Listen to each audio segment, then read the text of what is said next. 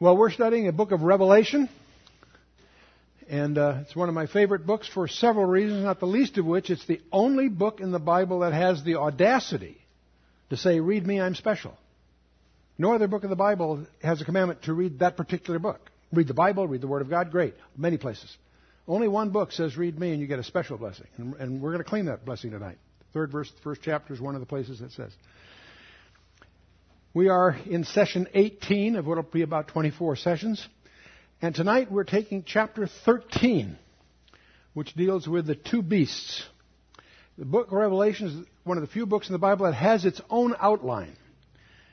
In the, at the end of, next to the last verse of chapter 1, John is commanded to write the things which thou hast seen, the things which are, and the things which shall be metatauta after these things. By the time you get to this verse, he has just seen a vision of the risen Lord.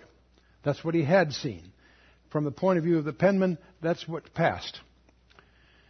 And write the things which are. He then will follow with two chapters that are the two most important chapters in the book, in my judgment. That's the, the seven letters to seven churches. Then, he says, write the things which shall be hereafter. The vision of Christ, chapter 1, is the first part. The seven churches is the Chapters 2 and 3 is the second section, and we obviously are in the third section, that which follows after the churches, chapters 4 through 22. It's interesting, chapter 4, verse 1 opens up with the word metatauta. After this, it's translated in English, metatauta. Here, after these things, I looked and behold, a door was opened. We hold the view, for reasons that we covered when we were in this particular passage, that this represents a milestone of the rapture. John is treated to a preview. he was transported forward in time to that event. John says, I looked, and behold, a door was opened in heaven, and the first voice which I heard was, as it were, of a trumpet talking with me, which said, Come up hither, and I will show thee things which must be hereafter. There's that word again, metatauta. So from chapter 4, verse 1, through chapter 19 of this book, we believe that it is an expansion of the last four verses of Daniel chapter 9. As we plunge into the book, we discover it has a sevenfold structure. When the Lamb takes the book, it has seven seals. We notice that in each group of seven, heptadic is just a fancy word for sevenfold, there's always six and then a parenthesis, and then the seventh. In uh, chapter 6, we have six of those seals opened, and then we have a sort of a change of subject, a pause, catching your breath, as it were, as another subject is dealt with. And chapter 7 deals with the sealing of 12,000 for each of the 12 tribes of Israel. One of the things I want you sensitized to is from chapter 4 on, the book is very Jewish. It's very interesting to realize that the labels of Christ and all the identities that are used in chapters 2 and 3 with the churches are unique. But from chapter 4 on, I want you sensitized to the Jewishness. We find 12,000 of each of the 12 tribes of Israel, sealed in chapter 7 and so forth. When you get to chap- uh, the seventh seal, you discover that's made up, in effect, or leads to, seven trumpets, seven trumpet judgments. Don't confuse these with uh, other trumpets. There's trumpet judgments. And there again, we have six of them, and then there's a pause before taking on the seventh. This parenthesis consists of five chapters, 10 through 14. And that's where we are. We're in this parenthesis, which is sort of a pause and an overview kind of series that we'll be looking uh, at tonight. And when we get through the seventh, we'll discover it will lead to, after this parenthesis, that'll lead to seven bold judgments poured out. And even there, between, many people miss, between the sixth and seventh, there's just a one or two verse parenthesis again. But it's interesting to understand the architecture of this book.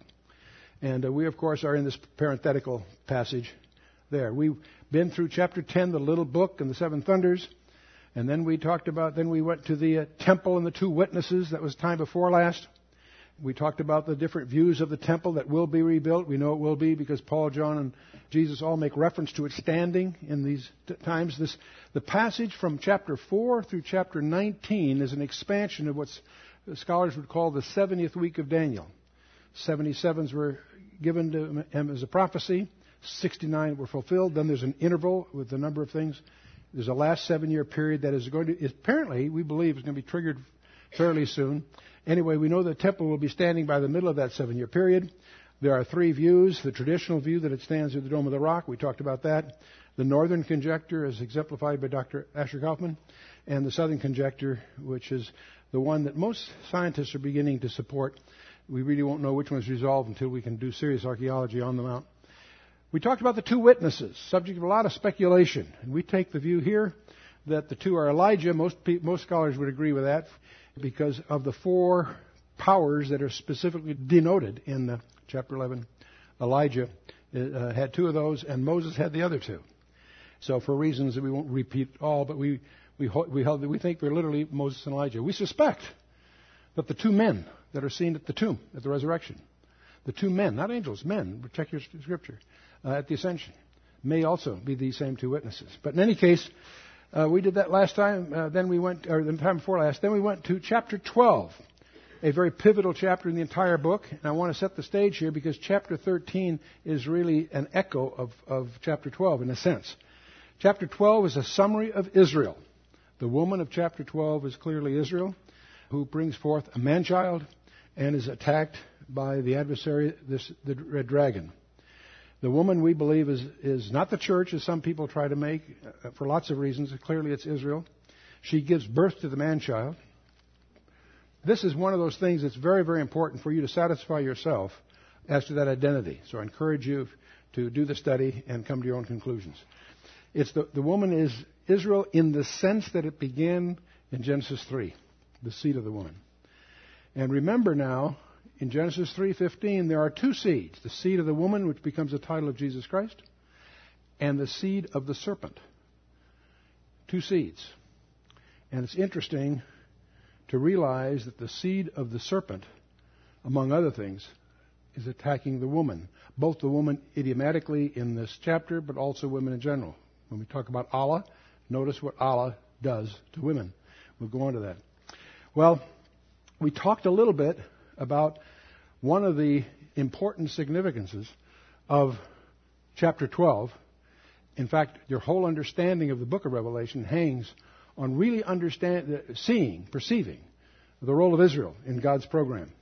The reason I emphasize this, that there are many people, it's been commonly taught in, in many places, that somehow Israel forfeited her, the promises to her when she rejected her Messiah, and those promises devolved on the church. That's a very common theology that happens to be very non biblical.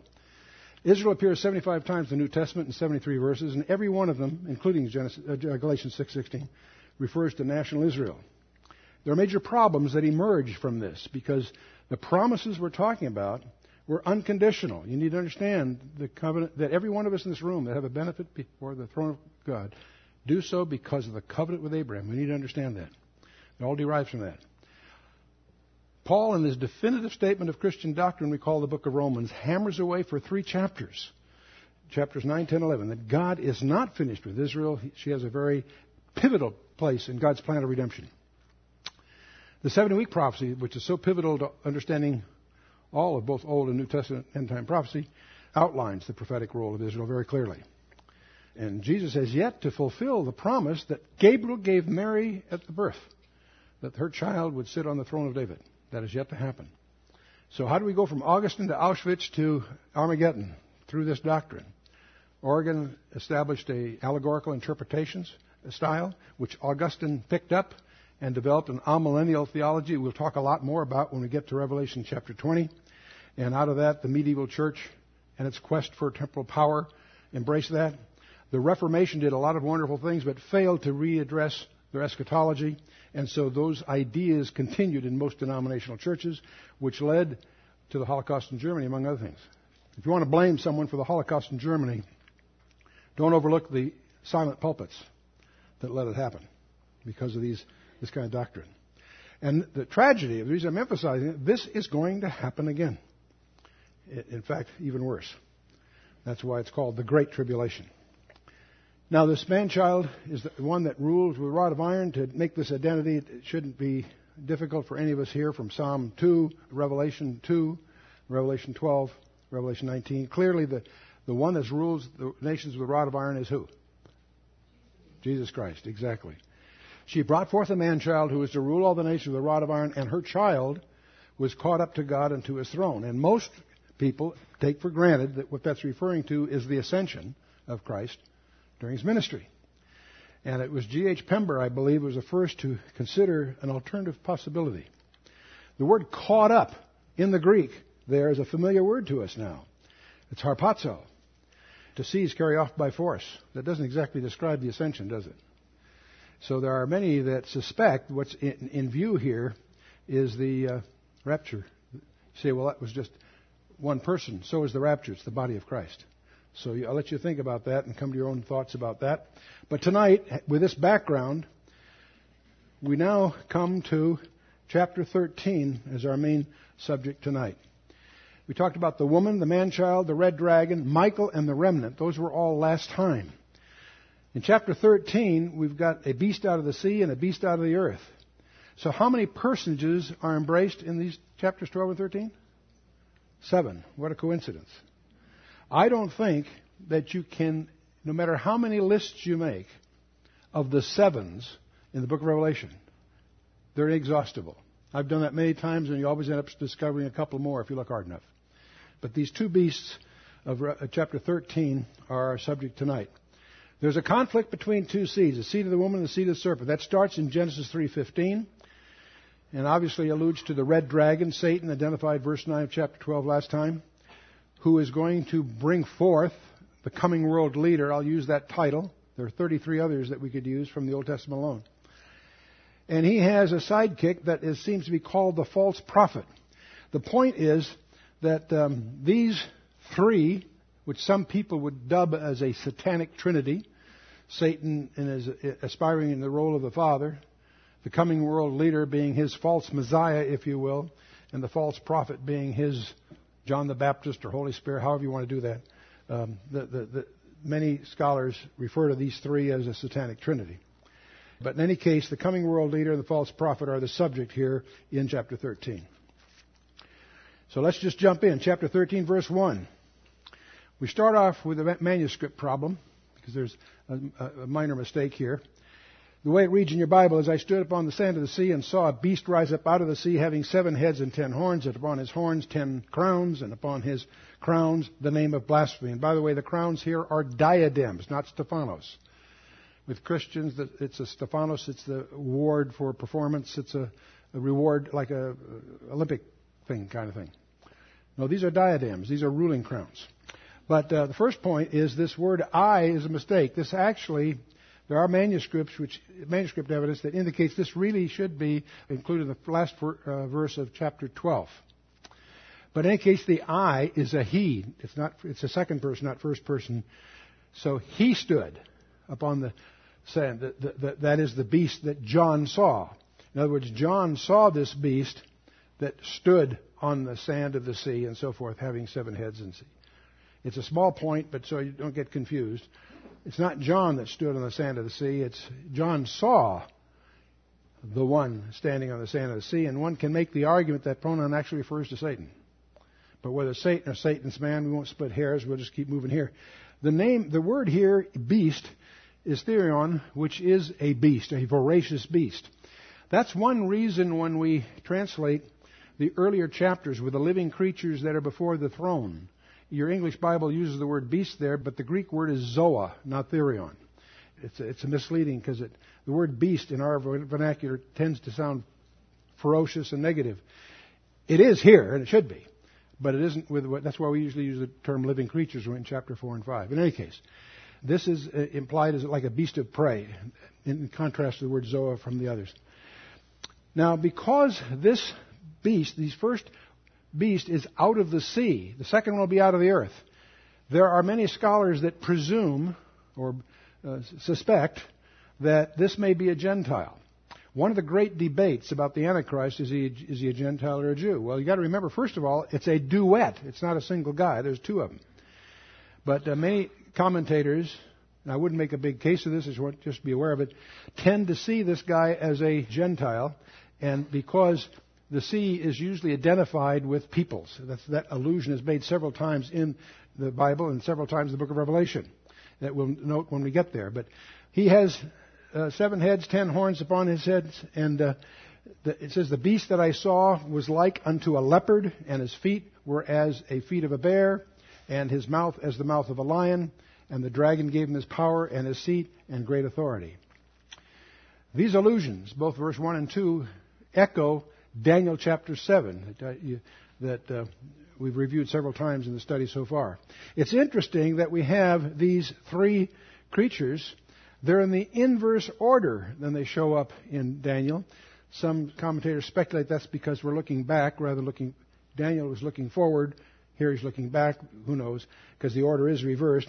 But these aspects of the leopard, bear, and lion are severalfold. You, the lion communicates arrogantly. Nebuchadnezzar, you may recall from Daniel chapter 4 and others, was characterized by his arrogance and pride.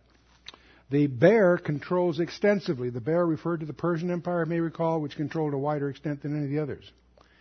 The uh, leopard conquers swiftly. You remember that was the allusion in Daniel 8 and elsewhere to the career of Alexander the Great. So those attributes from the Daniel study may echo here. Uh, you can do your own study and come to your own conclusions. But John says, I saw one of the heads, as it were, wounded to death, and his deadly wound was healed. And all the world wondered after the beast. Now, Here's where most commentators take one of two different views. There are many of the good commentators, good conservative commentators, that feel that the heads are a government or a, an entity. Others feel that this head wound is literal to a person. It's very possible that both attributes can be true, but clearly, the more we watch this idiom emerge, at least three or four times in the, in the text, the more it seems we're talking about a person's head wound. I'll show you why I lean that way. I saw one of his heads, as it were, wounded to the death, and his deadly wound was healed.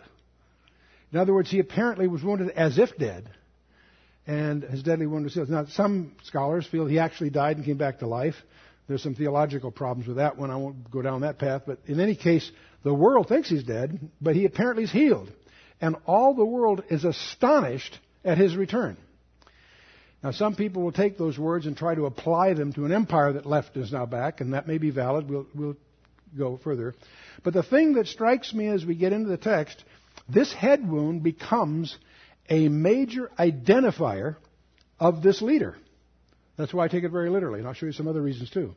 There is a physical description of the Antichrist, as we would call him, in the Old Testament. The last verse of Zechariah chapter 11 has a very strange little verse in it referring to this coming world leader. Here he's called the idol shepherd, not idle like lazy, idol like false worship, I D O L. Woe to the idol shepherd that leaveth the flock. The sword shall be upon his arm and upon his right eye. His arm shall be clean dried up, and his right eye shall be utterly darkened. This is one of these little enigmas that lace the book of Zechariah. He's got a number of these little gems tucked away in various corners. That's all it says. What do you do with that? Don't know. But it seems to be an allusion to this final world leader and the fact that he apparently has a injury that leaves him with one arm incapacitated and one eye incapacitated is important enough to be here mentioned and it may explain why it is that his followers will identify him by taking a mark on his hand or on their forehead, or both. Moving on, he says, and they worshipped the dragon which gave power to the beast. This leader is going to be satanically empowered, no surprise. Many of us could make a list of people that we believe are satanically empowered today. But notice this. They worshipped the dragon. Who's the dragon? Revelation 20 verse 9 identifies that unequivocally. They worshiped the dragon, which gave power to the beast. In other words, his followers are going to be Satan worshippers. Are there Satan worshippers today? All kinds. The power of the beast, and they worship the beast, saying, Who is like unto the beast? Who is able to make war with him? This guy that's going to emerge is going to be satanically empowered, and the entire world is going to worship Satan because of his empowering him and he will appear to be invincible. And uh, we're going to find out as we get into this that he doesn't come up as a military leader, comes up as a peacemaker, but he becomes militarily very powerful. Verse 5 And there was given unto him a mouth speaking great things. and blasphemies. And power was given unto him to continue forty and two months. There's two identifiers of him. One is the head wound that I just mentioned. The other one, it's astonishing to me to make a list of the places where he is alluded to in the Old and the New Testament by uh, his primary characteristic is that he's shooting off his mouth. Mr. Big Mouth would be a great label for him. Because all through Daniel, several times he's boasting. Paul in 2 Thessalonians 2 makes that reference. And here you'll find the same thing, it's emphasized. There was given unto him a mouth speaking great things and blasphemies.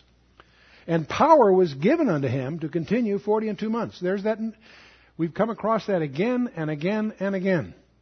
1,260 days, 42 months, three and a half years, half of a seven year period. The most documented period of time in both the Old and the New Testament.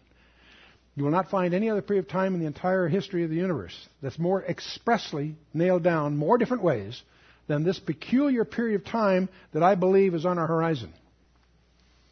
And he opened his mouth in blasphemy against God. There it goes again. And to blaspheme his name and his tabernacle. And guess what else he blasphemes?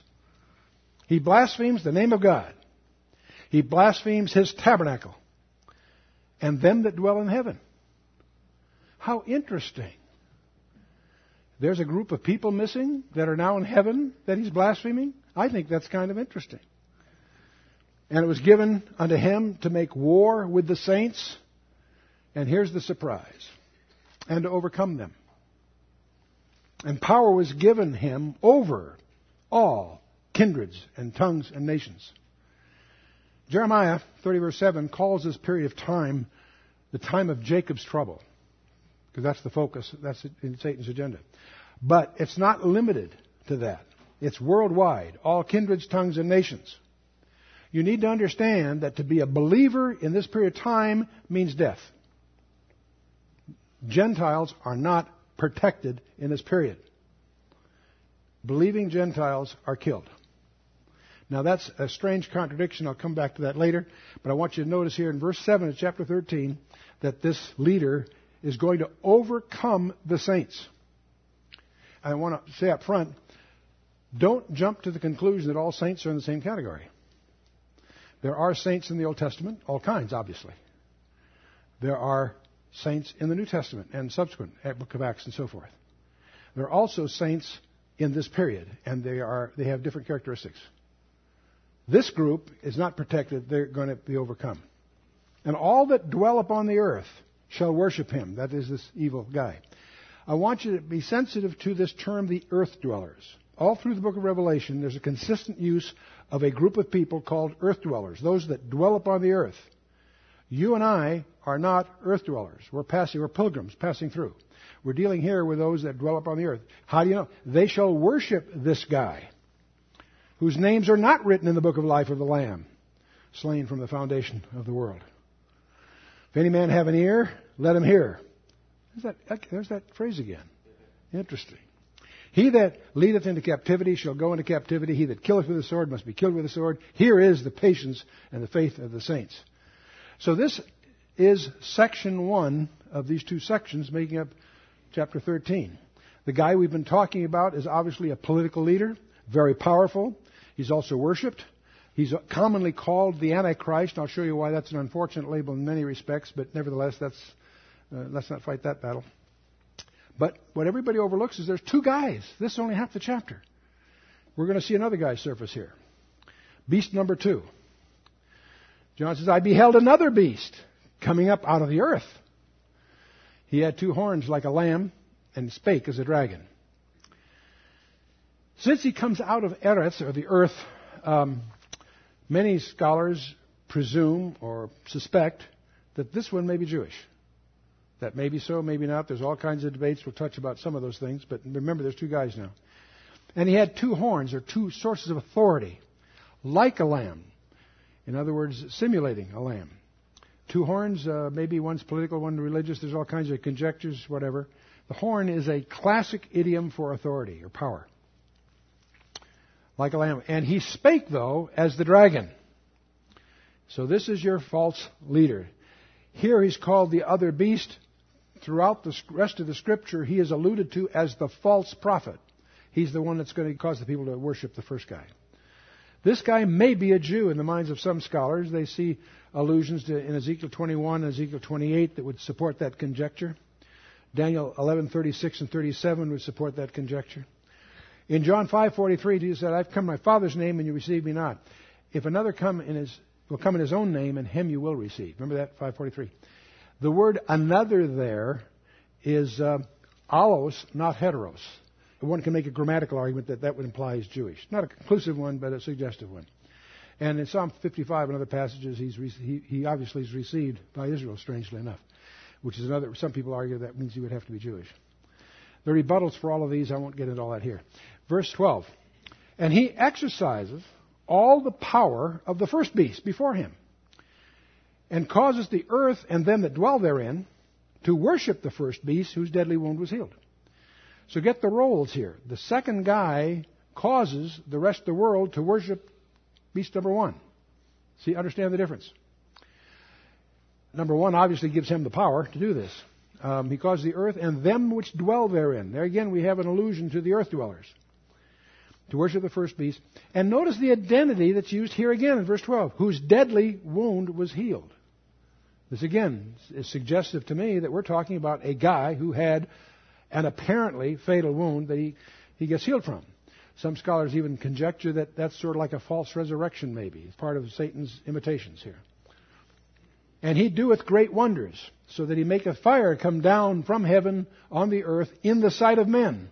See, he's duplicating the same thing God did in the Old Testament with Elijah and the rest. In other words, it's again Satan imitating.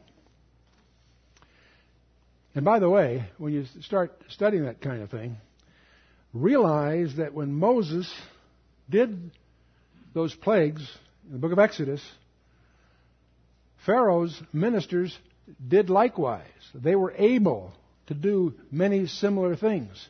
And don't presume those were parlor tricks.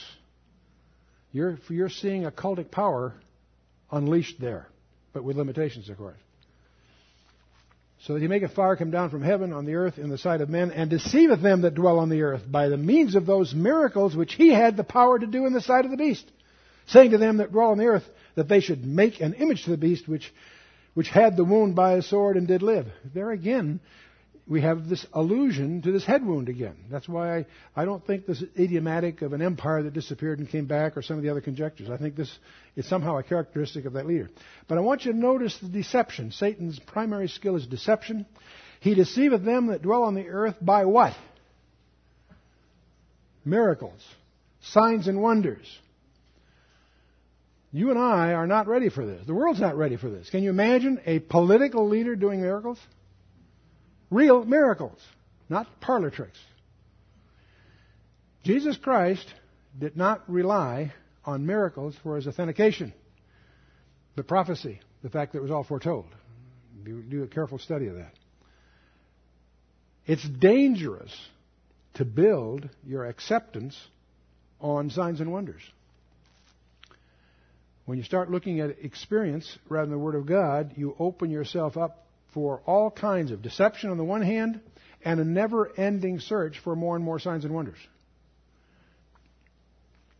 And this is going to climax by a signs and wonders specialist called the false prophet. He deceiveth them that dwell on the earth by the means of those miracles which he had the power to do in the sight of the beast.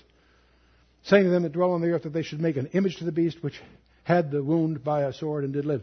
This is foreshadowed in Daniel chapter 3. Remember, Nebuchadnezzar had this dream of all the empires in the form of a metal, big metal image, different metals and all that. Chapter 2. By the time you get to chapter 3, Nebuchadnezzar's on his ego trip and he gets talked into building an image, apparently like he had in his dream, except all gold, remember? And it forces them to worship and so forth. There's a whole parallel you can draw between that whole episode in Daniel chapter 3 and these passages. And he had the power to give life unto the image of the beast. Wow. Now, in our modern technology, that doesn't surprise us. I have no idea whether this is some kind of three dimensional holographic thing or whatever, some kind of advanced thing, who knows. He had power to give life unto the image of the beast, that the image of the beast should both speak and cause that as many as would not worship the beast of the image should be killed. Again, this is analogous to what happened in Daniel chapter 3 when the three young Jewish men didn't bow down to Nebuchadnezzar's band, that they were thrown in the fiery furnace. The intent being that they would be killed.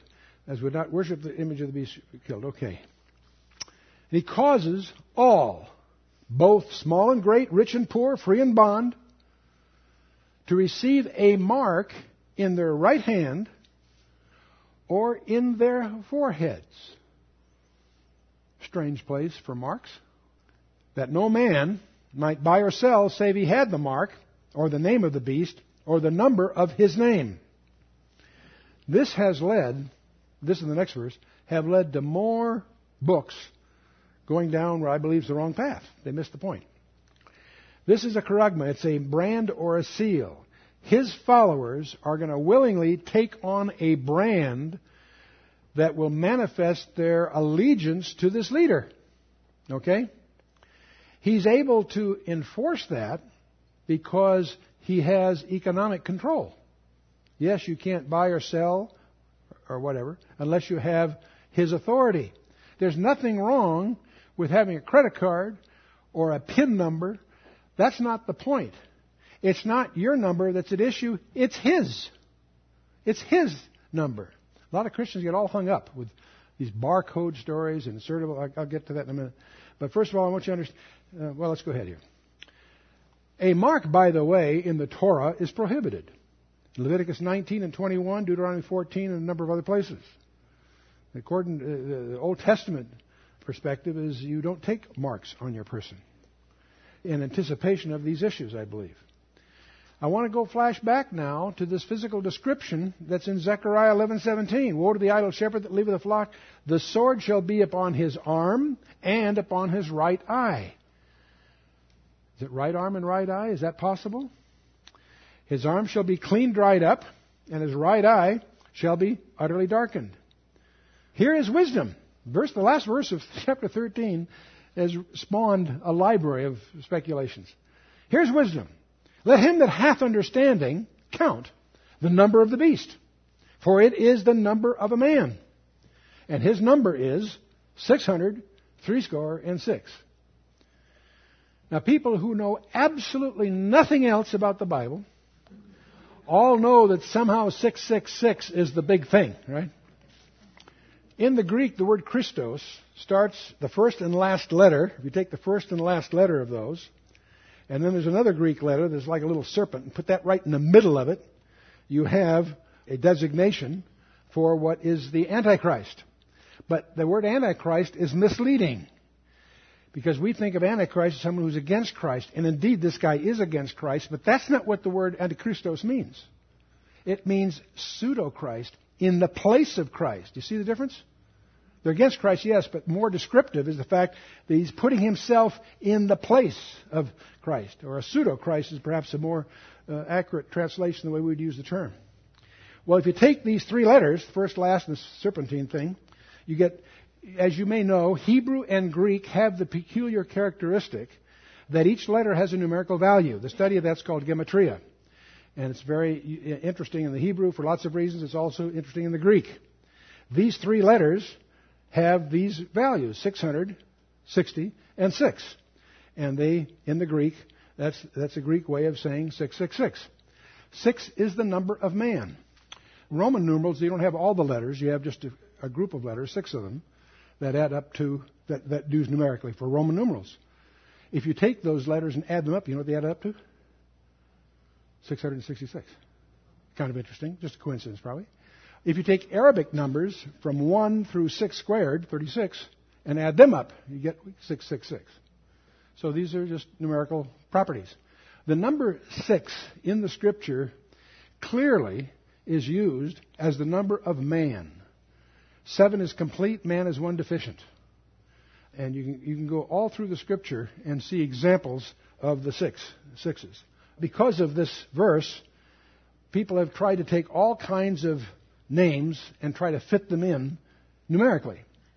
Except they don't use Greek or Hebrew necessarily. They use English, which is, English doesn't have that characteristic. They impute one and then try to make it work somewhere. But even if you take the Hebrew or Greek, you'll discover in Gematria, there are all kinds of Gematria. Regil is the normal one. There's another one, if you take the values plus the number of letters, that's another theory.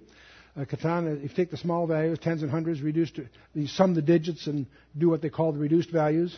Or you can take the nominal values plus the values of each letter preceding it. You can go through all these different rules, and it demonstrates what we used to call in the computer industry the principle that if you torture the data long enough, it'll confess to anything. You have people convinced that this, that this gematria refers to Caesar Nero. You'll find uh, Hitler, Napoleon. You can go on and on and on. You can probably find somebody that's found any prominent person tied to the 666 by some convoluted set of conjectures. But the other, the real issue, though, so you don't get on uh, concerned other things, whose number are we talking about? A lot of people are concerned about insertable chips because they're, they're being used for livestock and they're used for kids and people and other things. If you're on special ops, they can track you by satellite because you have an inserted stick. They know exactly where you are and so forth. RFID is a big thing coming. Little chips that are mi- oh, very microscopic that don't need batteries to transmit. The ambient energy will cause it to transpond a serial number, which means that you can walk through a warehouse and take an inventory of what's in the warehouse. And there are companies that are moving in this direction, and as the costs get lower, they'll be more and more widespread, and it is a, it is a boon for reducing the costs of distribution. Also associated with these kinds of things are barcodes, and there's all kinds of people that get concerned because in barcodes there's different all kinds of different formats, but one of the primary ones uses a six as a separator sign. At both ends in the middle, there's a six. And so you got a 666 on that card. Oh, wow, they get all unglued. You know, is that something to do with Revelation 13:18? It may, it may not, but the point is, it's not the code on the product or the code on your wrist in the sense of who you are. What's at issue here is who he is. And the point is, if you willingly take on his name or number as a form of allegiance, you gain an irreparable barrier to ever being saved. You're lost. Done. So you don't want to do that. It's his number and name that are the critical identity issues, not yours. He will be able to enforce you taking this on, it would seem, because of his control over electronic funds transfer, distribution, and probably a lot of other things. It's his political power that causes him to cause people to worship him. But the issue that indicts them is taking on this identity with him. Well, we call him the Antichrist. Actually, there are 33 different labels in the Old Testament alone. We won't go through all of these. We'll mention a couple of them. The Assyrian, we're going to talk about a little at the end, that's overlooked by many scholars. He's called the idle shepherd in Zechariah 11. We talked about that. He's the little horn in Daniel 7. He's the prince that shall come in Daniel 9, the seed of the serpent in Genesis 3:15, the willful king of Daniel 11, and on they go. There's obviously 33 of them. In the New Testament, there's 13. He's the angel of the bottomless pit and so forth.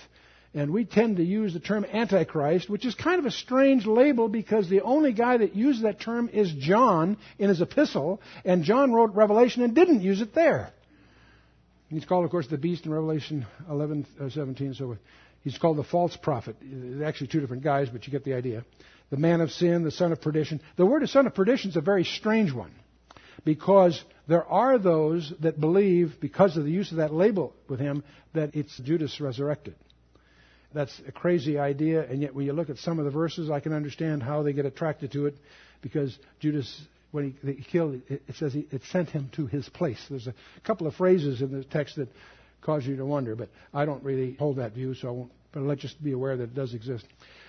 Just review a little bit, remember the 70 weeks of Daniel, the scope, the 69 weeks, we studied that before. There's an interval between the 69th and the 70th week. Verse 26 is important to understand because by that we understand they're not contiguous. You and I are in that interval. That's why it's so important. But the 70th week is what the book of Revelation is really all about. The 69 weeks we talked about how this commandment Gabriel told Daniel the precise day that the Messiah would present himself as the Mashiach Nagid riding that donkey into Jerusalem to the exact day. They're one of the most astonishing apologetics demonstrating the deity of Jesus Christ in the Scripture. And this was all in black and white 300 years before the ministry period. It's all part of the Septuagint translation into Greek in 270 uh, BC. But it's this interval I want to call your attention to that you and I are in. That's verse 26.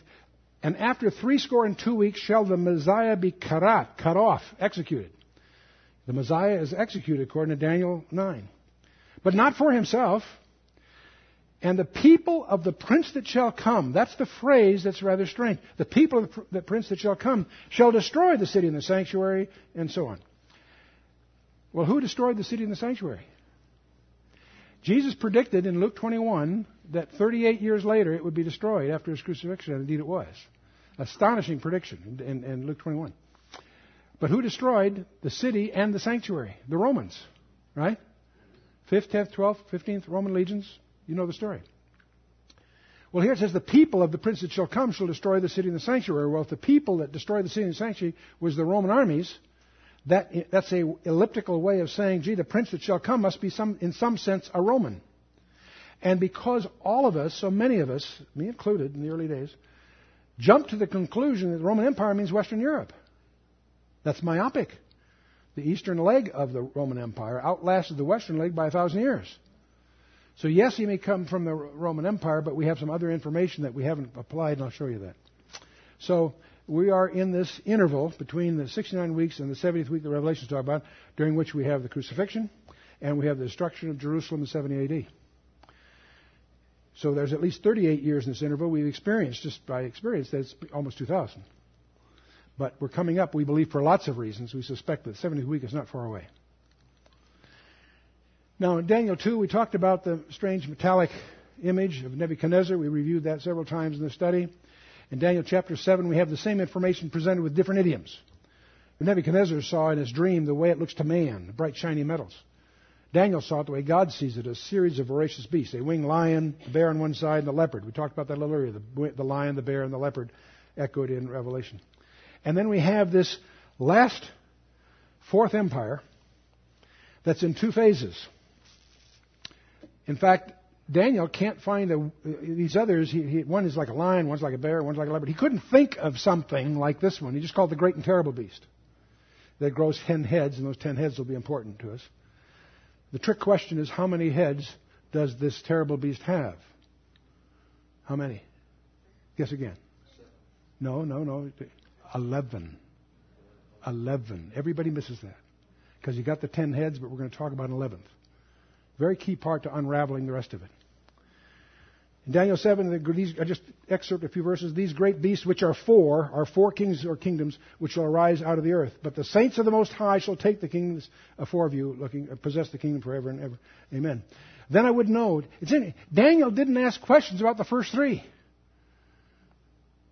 He was fascinated with this fourth one, and we're grateful because the other three we know about because they passed. Then I would know the truth of the fourth beast, which was diverse from all the others, exceedingly dreadful, whose teeth were of iron as nails of brass, which devoured, brake in pieces, and stamped the residue with his feet. And of the ten horns which were in his head. There's the ten horns. You with me so far? But notice, and of the other which came up. See, an eleventh comes up on the scene. Before whom three fell. So you got 10 minus 3 gives you the 7. That's going to show up in a minute. Even of that horn that had eyes and a mouth that speak great things, whose look was more stout than his fellows. This is the little horn of Daniel 7. There are 10 horns, plus another one, which means how many? 11. And everybody misses it because the 10 horns are such an idiom, they miss it. And I beheld the same horn made war with the saints and prevailed against them. There it is again in Daniel 7. It prevailed against them. Remember in, back in Revelation 13, it was given unto him to make war with the saints and to overcome them. Money was and the power was given to him over all kindreds, tongues, and nations. Why is this such an issue? Because Jesus said in Matthew 16, I say unto thee, thou art Peter, and upon this rock I'll build my church, and the gates of hell shall not prevail against it. Same word, but incidentally, nikeo, in the Greek, as is implied in the rest of these. The point really is, is that the church is not part of the saints that we have in view in Daniel 7 or Revelation 13. Different group. say, Chuck, what are you getting at? Well, let me, let me just pause and insert something here that uh, is important. Jesus said of John the Baptist, No man born of woman is greater than John. That's quite a statement for Jesus to make about a human being. No man born of woman, is greater than John, John the Baptist. In his next breath, he says, But he that's least in the kingdom of heaven is greater than John. What on earth does that mean? That John wasn't saved? No, of course he was saved. What does it mean? Jesus goes on to say the law and the prophets, Torah and the prophets, were until John. See, the Old Testament doesn't close with Malachi. In fact, in the Hebrew Bible, they're in a different order anyway. Second Chronicles. That's not the point. The Old Testament period, as a period, closes with John the Baptist. He's the end of that dispensation. A whole new thing's going on. Okay? And so, I want to alert us to the fact that there's, Paul's biggest burden in his epistles is to try, to get across to us the unique blessings we have as, as members of the ecclesia because he could not grasp. He, he's used to the Old Testament where the Holy Spirit could be given and withdrawn and so forth. That he's given without repentance to us, that we're sealed. You know, the whole concept that we, we take for granted. We don't understand Paul's epistles because we don't, we don't understand the answer because we don't understand what the question is. It's a profound issue. You and I enjoy blessings that astounded him to realize what we have. But that's for a period of time during verse 26 of Daniel 9, this interval. When the church is over, and it will be, there's a number God is looking for, when that's over, it's going to be, in some respects, just like it was in the Old Testament. That's why we have the 144,000 sealed and so forth. So, anyway, let's move on. And the, until the Ancient of Days came and judgment was given to the saints of the Most High, and the time came that the saints possessed the kingdom. That's, of course, what is going to happen at the end of the book of Revelation. And he said, The fourth beast shall be the fourth kingdom upon the earth, which shall be diverse from all kingdoms, shall devour the whole earth, and shall tread it down and break it in pieces. Now we know from Daniel 11:41 there is an area that he doesn't get his thumb on, and that's what we call Jordan, Edom, Moab, and Ammon. And the ten horns out of this kingdom are ten kings that shall arise, and another shall arise after them, and he shall be diverse from the first, and shall subdue three kings. There's again this eleventh king and he shall speak great words against the Most High, shall wear out the saints of the Most High. There it is again. And to think to change the times and the laws. And they shall be given into his hand until a time times and the dividing of time. Here is this strange expression again. A singular, a dual. Time is not a plural, it's a dual. Time, times, that's three, and and, and the dividing of time, half. That's a way of expressing three and a half years. It comes several times. And by the judgment, and by the judgment, but the judgment is it, and they shall take away his dominion and consume and to destroy it unto the end. It's also called 42 months, 1260 days. We've been through that several times. Okay. And the kingdom, the dominion, and the greatness of the kingdom under the whole heaven shall be given to the people of the saints of the Most High, whose kingdom is an everlasting kingdom, and all dominions shall serve and obey him. Hitherto is the end of the matter. As for me, Daniel, my cogitations much troubled me, and my countenance changed in me, but I kept the matter in my heart. That's Daniel 7. Daniel chapter 11 is one of the most interesting chapters in the Bible. I'll touch on that. The first two verses, of course, are the Persian Empire. Up to verse 3 and 4, we have the Greek Empire. From Alexander the Great to the end, we have, uh, uh, well, after the Greek Empire, divides under the four, his four generals. But it's the two, the two powerful ones, Seleucus and Ptolemy, are the critical ones that the Scripture deals with.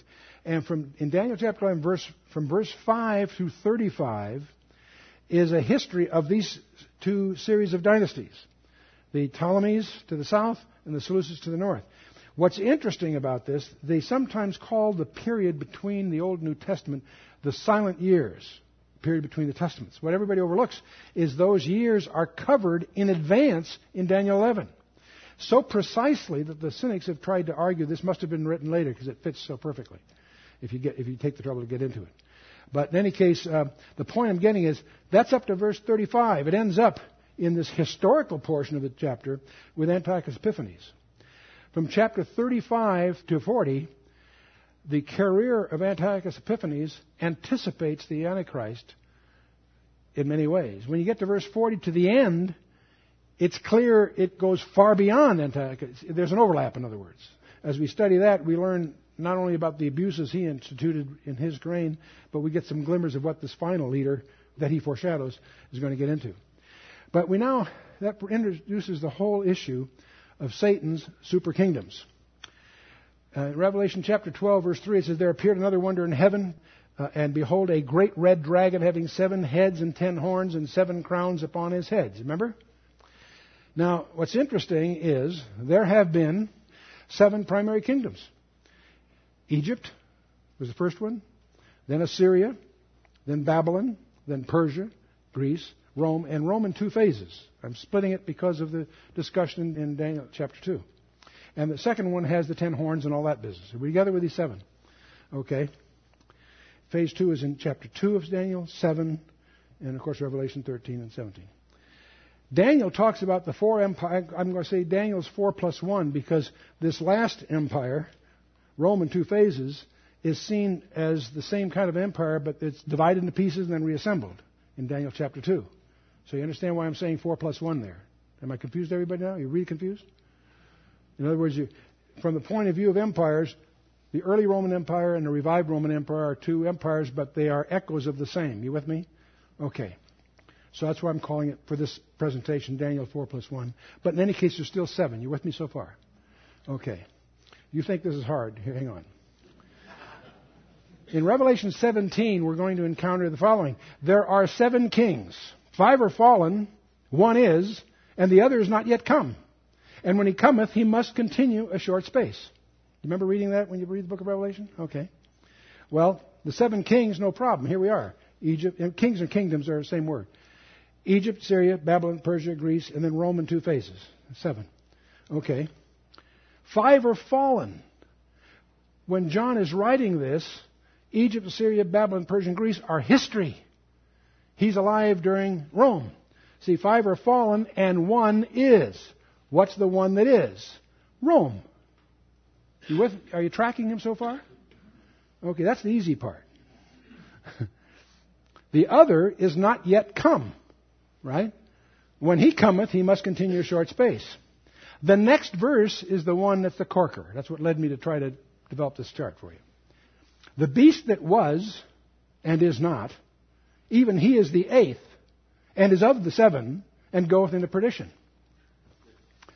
Take that verse to your home Bible study and have them analyze it. That's a toughie, isn't it?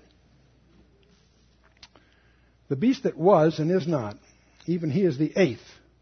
Well, how can you have seven and have an eighth? I suspect that's an allusion to the little horn that's so prominent in Daniel 7, Daniel 8, and becomes the 11th horn in the idiom of chapter 7 and 8, and so on. The beast that was and is not, even he is the eighth, okay? And yet, he's of the seven. How can he be an eighth but of the seven? In other words, he's coming out of this other bunch. The beast that was and is not. Which of these empires is not visible today? Egypt's around. Babylon is around. Persia is around. Iran. Greek. Rome. In some respects. There's one that's missing. The one that was and is not. I was quite startled to discover that near San Diego there's a community of Assyrians. And I discovered there are groups of Assyrians all around the world, conclaves, of people who are, have been disallowed of their homeland. Don't confuse them with Syria. The area of Assyria is an area that encompassed both Syria and Iraq. But the Assyrians are very jealous of their own identity. And when the Iraqi freedom thing started, they were ecstatic. They don't have an agenda. They don't know how it's going to happen, but they suspect in the turmoil they may eventually get their homeland back. And I thought that's kind of an interesting perspective. They came to one of my talks, some of them did. That's why I was very intrigued with that. But the reason I'm really interested in this isn't for that. It's because of what's in the scripture that people have overlooked. In Micah chapter 5, this man shall be the peace when the Syrians shall come into our land, and when he shall tread in our palaces, and when and then shall we raise against him seven shepherds, really, and eight principal men. And they shall waste the land of Assyria with the sword, and the land of Nimrod in the entrances thereof. Thus shall he deliver us from the Assyrian when he cometh into our land, when he treadeth within our borders. Micah 5 alludes to this leader who he calls the Assyrian.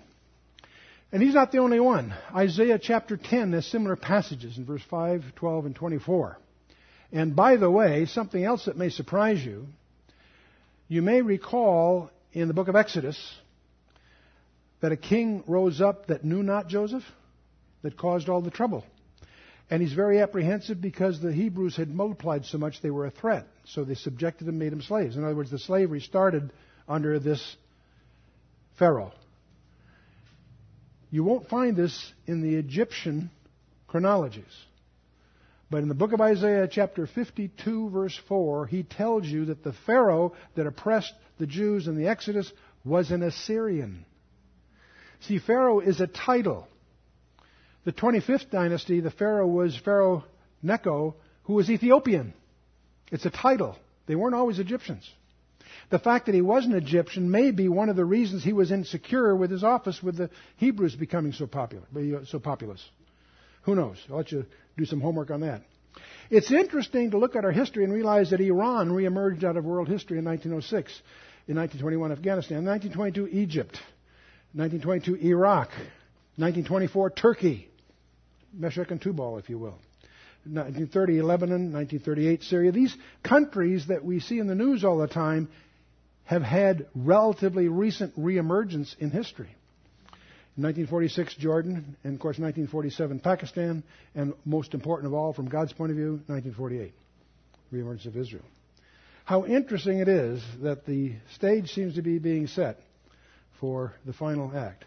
Egypt, of course, was the Ptolemaic thing. These others were Seleucus. Turkey was partly Seleucus, Seleucus. That's not important. But Iraq and Syria are those areas that were at one time Assyria. You should understand, by the way, that Nineveh, which was the capital of Assyria, was considered a myth. A myth. Uh, many scholars made fun of the Bible because it kept talking about Nineveh and Assyria up until 1849. I mentioned that date because same the same year of the California Gold Rush. That's when they discovered Nineveh. And it made history because there really was a Nineveh. They caused them to revise their textbooks. Alexander the Great walked over it and didn't even know it was there. So the coming world leader, he's got a lot of aspects. All through the scripture, he's shooting off his mouth. He's going to be the son of Satan in many respects.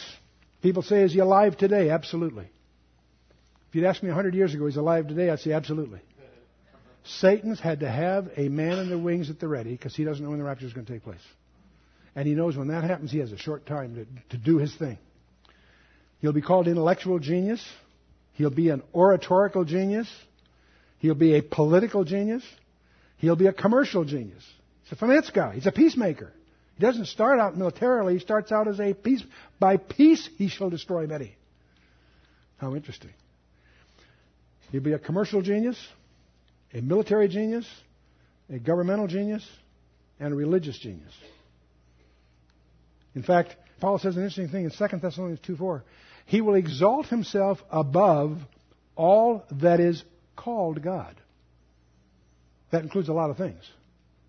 It also includes, among other things, Allah. He's going to be acceptable somehow to the Muslims, and he's apparently going to be received by Israel. Israel's expecting Messiah. How will you recognize? Because he'll bring us peace. You have to understand how hungry they are for peace. And there's a lot of other verses that come out of this. So we've summarized two beasts. The beast out of the sea, that's the first one. Seven heads, ten horns, heads with the name of blasphemy. One of the heads has a deadly wound and healed, powered by the dragon for 42 months, overcomes the saints. The earth dwellers worship him, all those that are not written in the book of life. The second beast is out of the earth. Subsequently called, referred to as the false prophet in the book of Revelation. He has two horns like lamb, two authorities as if he's a Messiah. Speaks as the dragon, you know, through deceit. He caused the earth to worship the first guy. He deceives the earth with miracles. We got to be ready for that. Just because somebody, can you, can you imagine someone raising someone from the dead? We jump to the conclusion God did that. Maybe. Who gets the credit? It's a question you always ask. See a miracle? Great. Who gets the credit? Okay, so that's our quick, superficial summary of the person commonly called the Antichrist, the duet, if I may. We have a two hour briefing on this subject. These are excerpts from that. For those of you that really want to get into it, that's one way to start. But I do encourage you, be sensitive to the fact that there is a very prominent world leader emerging in Scripture. There is a danger, I also want to un- underscore. Don't get so wrapped up in 666 and Antichrist things that it takes your focus off the real one. The guy with whom we have to do is not the Antichrist. I believe, for lots of reasons I did not try to take the time to burden this briefing with, I believe it's a waste of time to speculate on who he is. Because I believe 2 Thessalonians 2 teaches us, if you get into it carefully, that a prerequisite condition to him being revealed is for the rapture of the church to take place. So for us, where we are, to waste time on that distracts us from the person that we should be focusing on. And that's our Messiah, our Redeemer. The one who's really in charge, the one who's coming to take that which he purchased. So for next session, read chapters 14, 15, and 16. Chapter 14 is sort of like a table of contents for what's coming. Chapters 15 and 16 will deal with the, among other things, the seven climactic bowl judgments. Following that will be uh, 17 and 18, Mystery Babylon, and that whole subject. And when we get through that, we hit the pinnacle, chapter 19, where we deal with the fifth horseman. We've had four horsemen with the four seals. The big one is the one in chapter 19. King of King and Lord of Lords. That's really what it's all about. But for next time, we'll focus on 14, but in order to do that meaningfully, read the next three chapters. Understand that uh, we are still, in, we'll be still just finishing that parenthesis. Chapter 14 is like a, a sort of a, a prelude to all that follows. And we'll have then the seven bowl judgments and uh, ready for the big event. Let's stand for a closing word of prayer.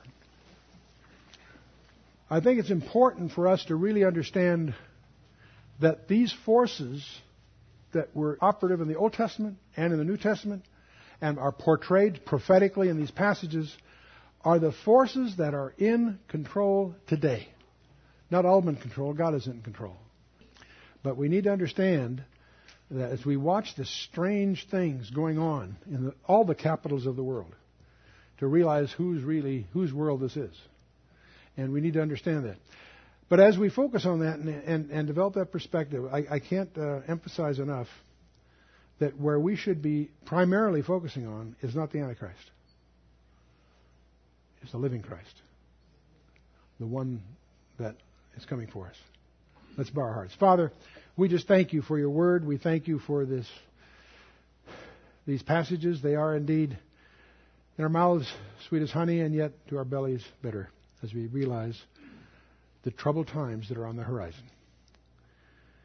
Father, we just thank you that you have promised that we would be removed before the time of trouble.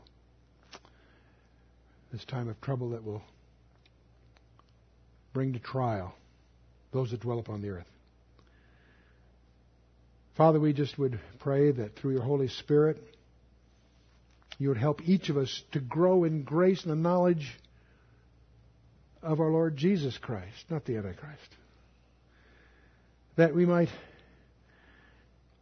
become more fruitful stewards of the opportunities that are emerging before us.